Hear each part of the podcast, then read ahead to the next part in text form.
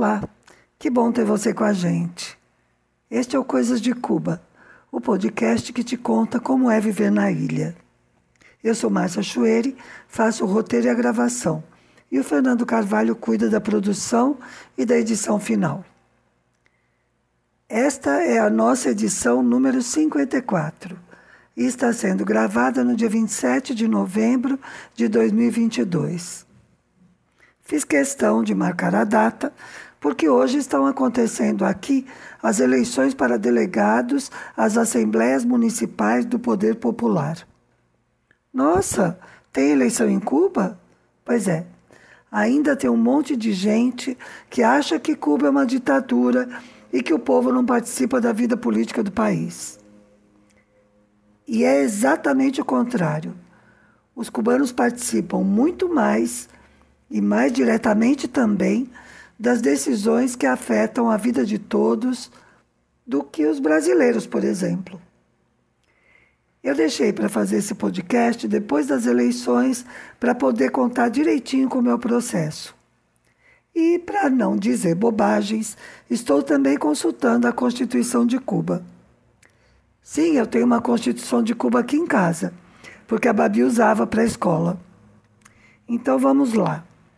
Para começar, a Assembleia do Poder Popular existe em duas instâncias: a municipal, formada por delegados, e a nacional, formada por deputados.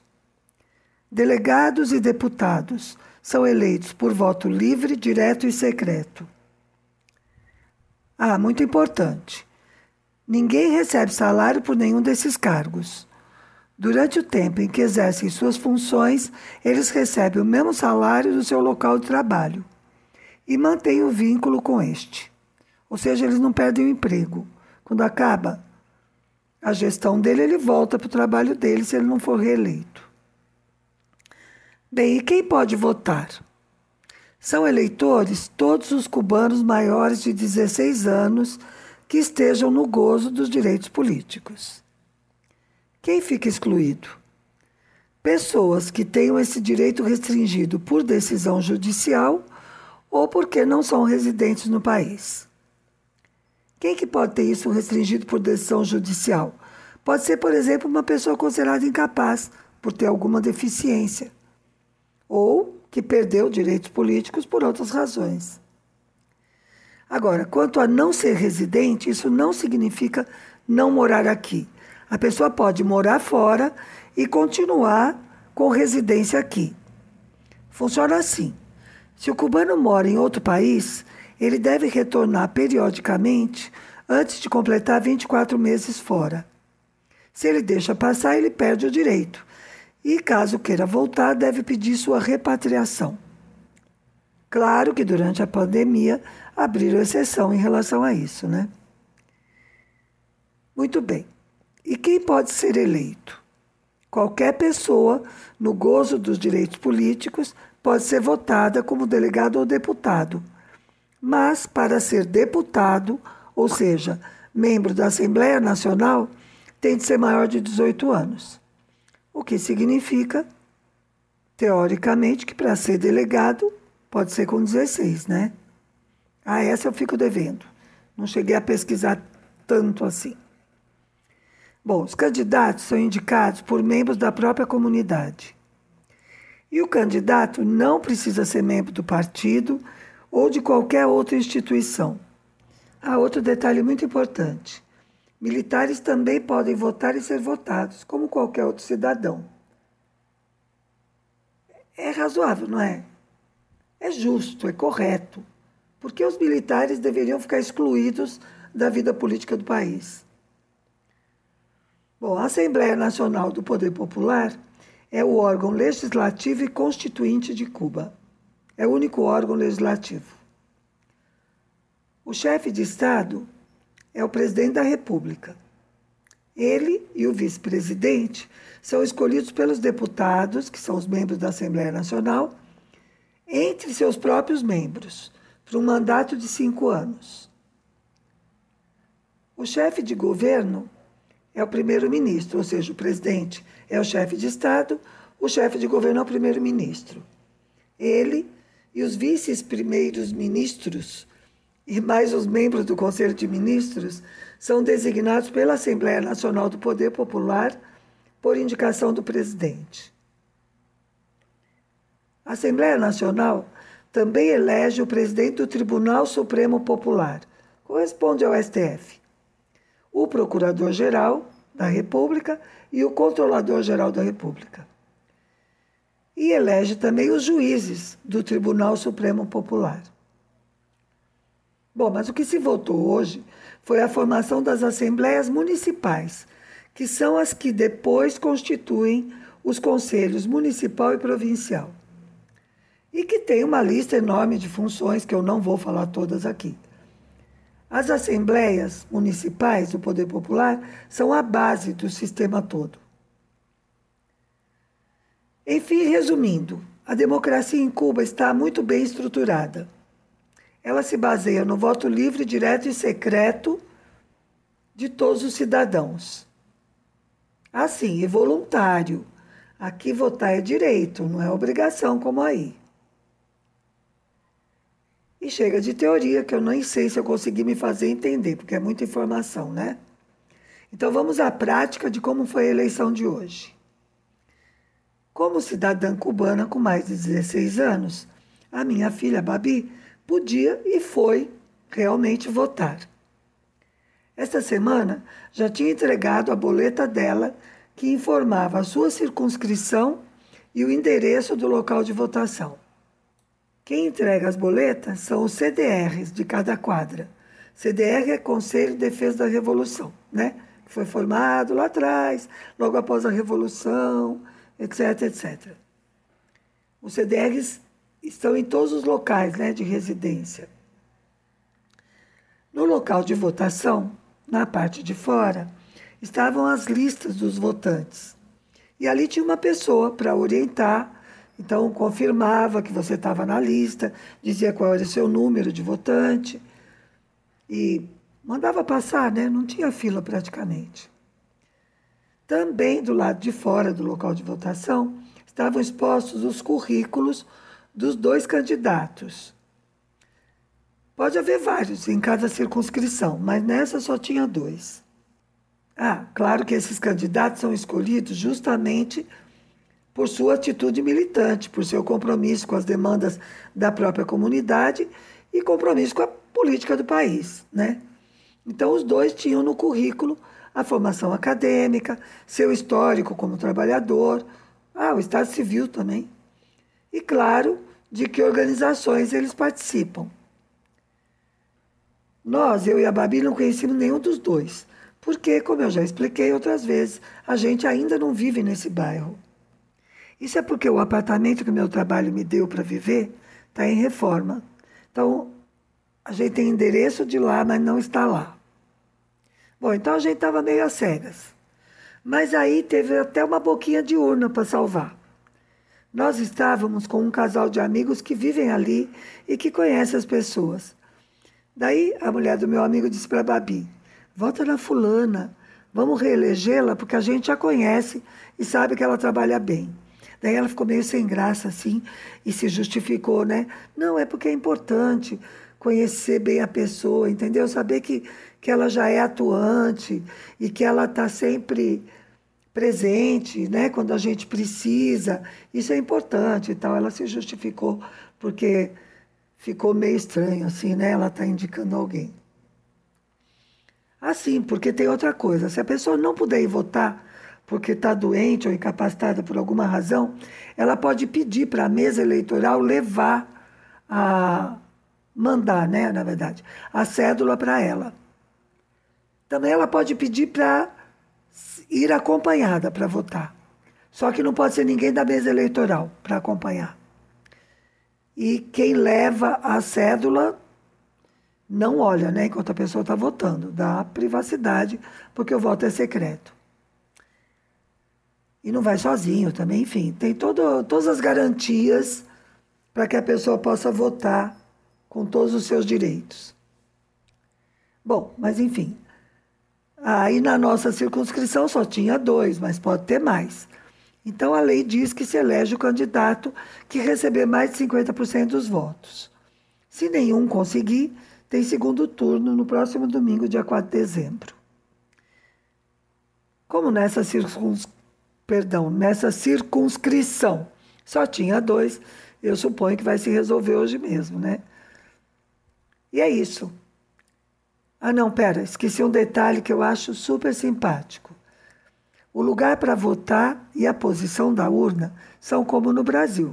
Ou seja, a pessoa vai na mesa, né, tem a, a lista lá, recebe a cédula, vai para um outro lugar, onde ela fica sozinha, vota, dobra a cédula e volta para pôr na urna que está colocada diante da mesa eleitoral. E qual é o detalhe? É que a urna é custodiada por dois alunos da escola primária, ou seja, duas crianças, devidamente uniformizadas, com o lencinho vermelho, né, de, que mostra que eles são membros da organização de pioneiros. E os dois fazem uma saudação para cada votante. Depois que a pessoa coloca a cédula na urna, eles fazem uma saudação. É muito bonitinho. Claro que são várias crianças em cada local, né, que vão se revezando. Não é para passar o dia inteiro em pé ali do lado da urna, porque aí vira tortura. Mas eles gostam de participar e eu acho muito bom que desde pequenos possam participar do processo, né? Com certeza isso deve ajudar a formar cidadãos mais conscientes, mais atuantes, né? Muito bem. Agora vamos falar da reação dos contra-revolucionários a estas eleições. Antes, é preciso esclarecer que estas são as primeiras eleições a delegados municipais depois da nova Constituição, que foi aprovada em 2019. Então, daí os contras ficaram muito eriçados e fizeram uma campanha pela abstenção, pela não participação. Campanha feita a partir dos Estados Unidos, claro, e com muito dinheiro, claro, também. E deram com os burros na água, como diria minha mãe. Olha só, a eleição começou às sete horas da manhã e às nove já tinham votado mais de 19% dos eleitores. A pergunta que fica é: se qualquer cidadão pode se candidatar, por que eles, os contras, não aproveitam e se candidatam? Porque nunca conseguiram eleger nenhumzinho. Eles tentaram, viu? Mas nunca, nunca conseguiram apoio em nenhuma comunidade. Já que eles dizem que aqui tudo é tão horrível, e que é uma ditadura, e que estamos passando fome, e que querem a volta do capitalismo, por que não conseguem nem mesmo indicar um candidato? Enfim. Bom, vamos ao segundo assunto de hoje.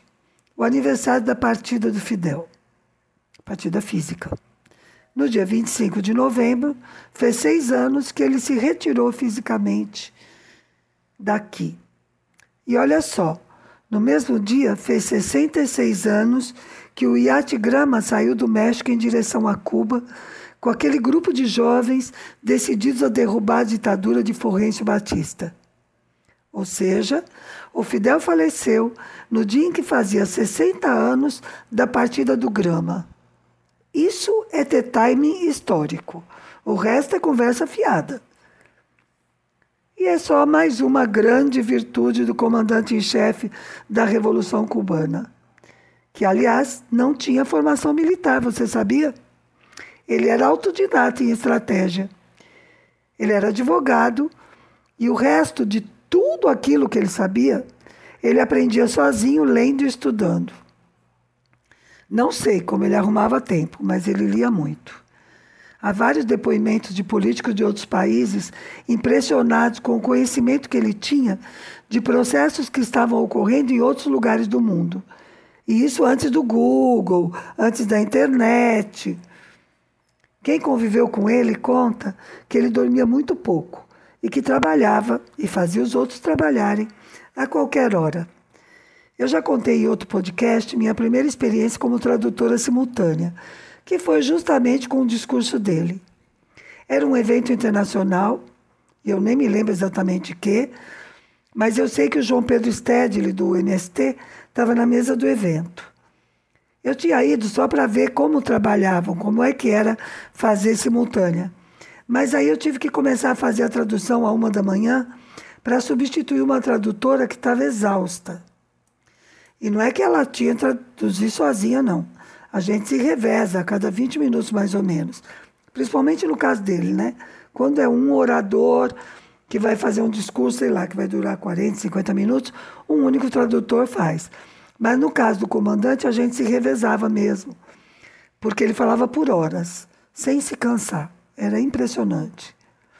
Pois nessa noite ele dizia para o público: Não se preocupem, eu não vou demorar, porque eu marquei um jantar com meu amigo João Pedro e ele tem de viajar às seis da manhã. E todo mundo ria, né? Porque ninguém acreditava que ia ser rápido. E não foi mesmo. E eles foram jantar de madrugada, e segundo contaram depois, o Stedley foi direto da ceia para o aeroporto. Bom, esta semana, que passou agora, a TV pôs vários depoimentos de pessoas que trabalharam com ele.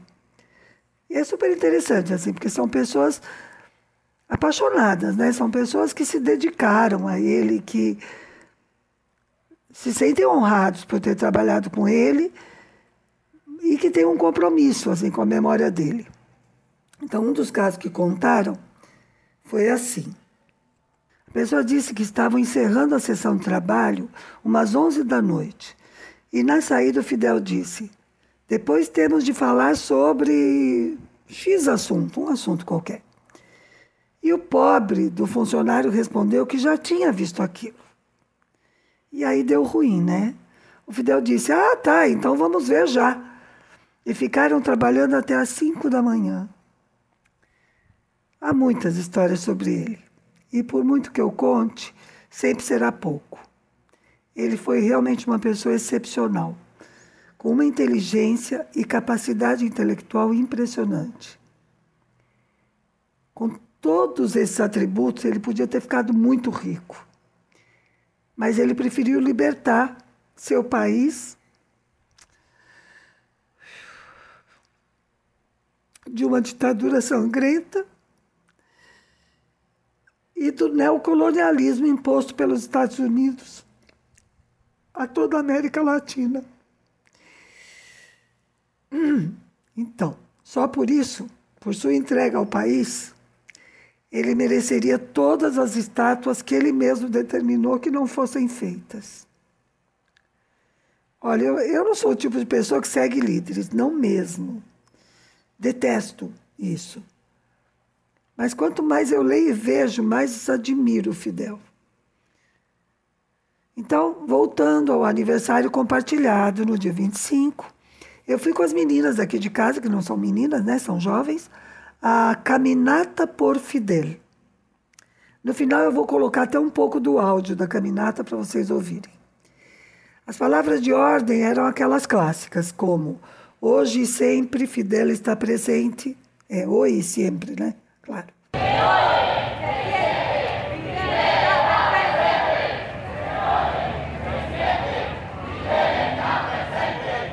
Ou Fidel, Fidel, que tiene Fidel, que os imperialistas não podem com ele.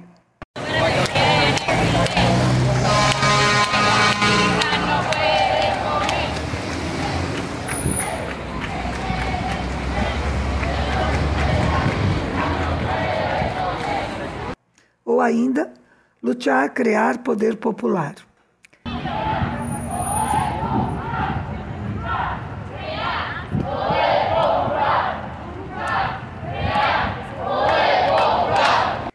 Tem uma que surgiu justamente quando ele faleceu, que é Eu sou Fidel.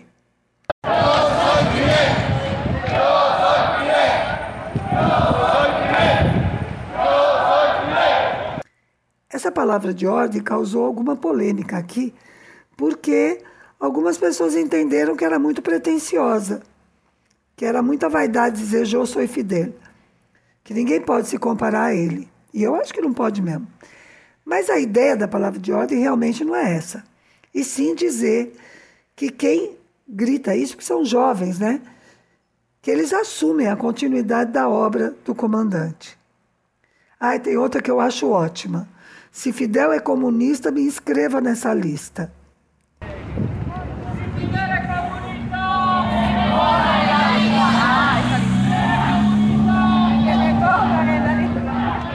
É maravilhosa, porque assim, eu sou o que o Fidel for. Se ele é comunista, eu sou comunista também. E também teve música, claro, né? Alguns jovens levavam no ombro umas caixas de som com pendrives colocados assim. Então teve o hino dos alfabetizadores, teve a internacional e teve um momento que começou a tocar o hino de Cuba, que não pode tocar assim a qualquer hora, né? E teve um rapaz que estava perto e disse: Oye, tumbelino, ou seja, corta, corta o hino.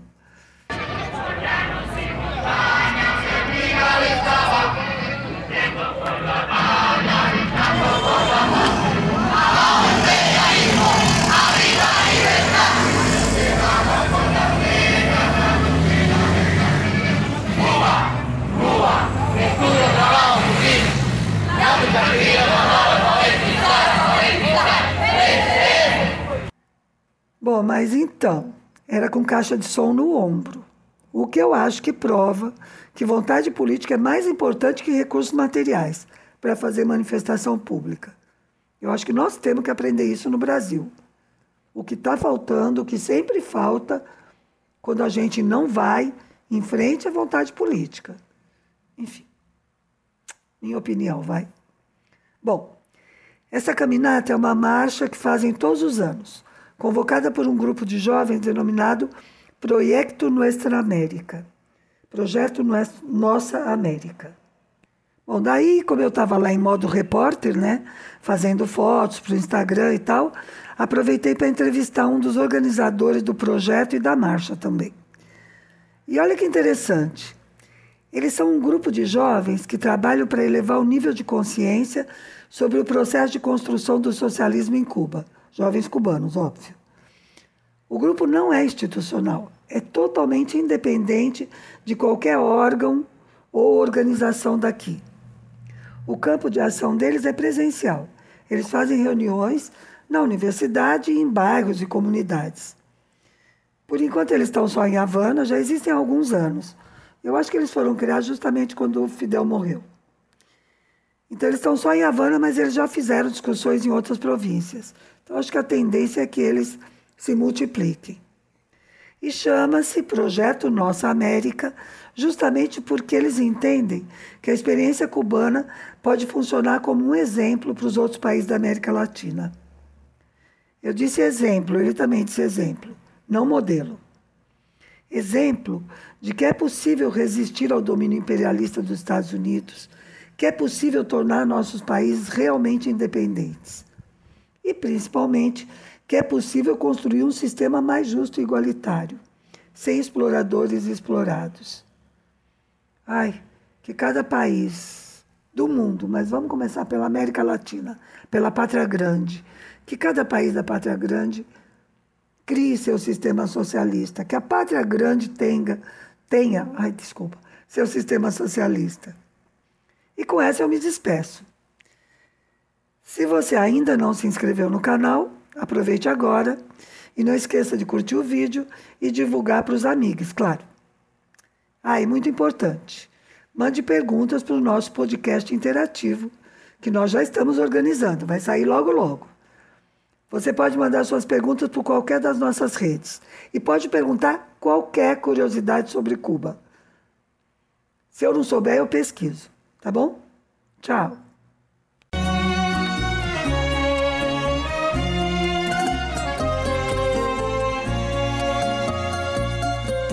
Dicen que en la plaza en estos días se les ha visto cabalgar a Camilo y a Martí. Y delante de la caravana, lentamente sin jinete, caballo para ti. Vuelven las heridas que nos sanan, de los hombres y mujeres que no te dejaremos ir. Hoy el corazón nos late afuera y tu pueblo, aunque le duela, no te quiere despedir. Los agradecidos te acompañan. Como anhelaremos tus hazañas, ni la muerte cree que se apoderó de ti.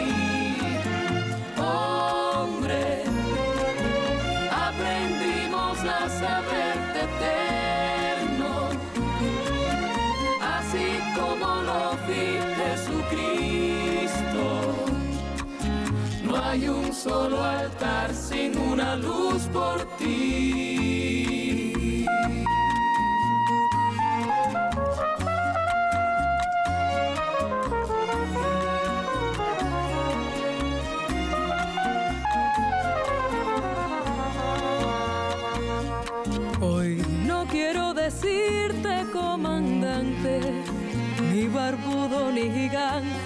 Todo lo que sé de ti. Hoy quiero gritarte, Padre mío, no te sueltes de mi mano, aún no sé andar bien sin ti.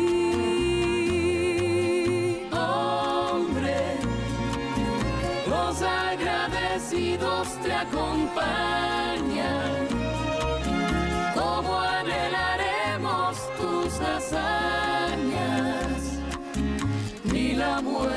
Cree que se apoderó de ti. Hombre, aprendimos a saberte eterno así como lo vi Jesucristo. No hay un solo altar sin una luz por ti.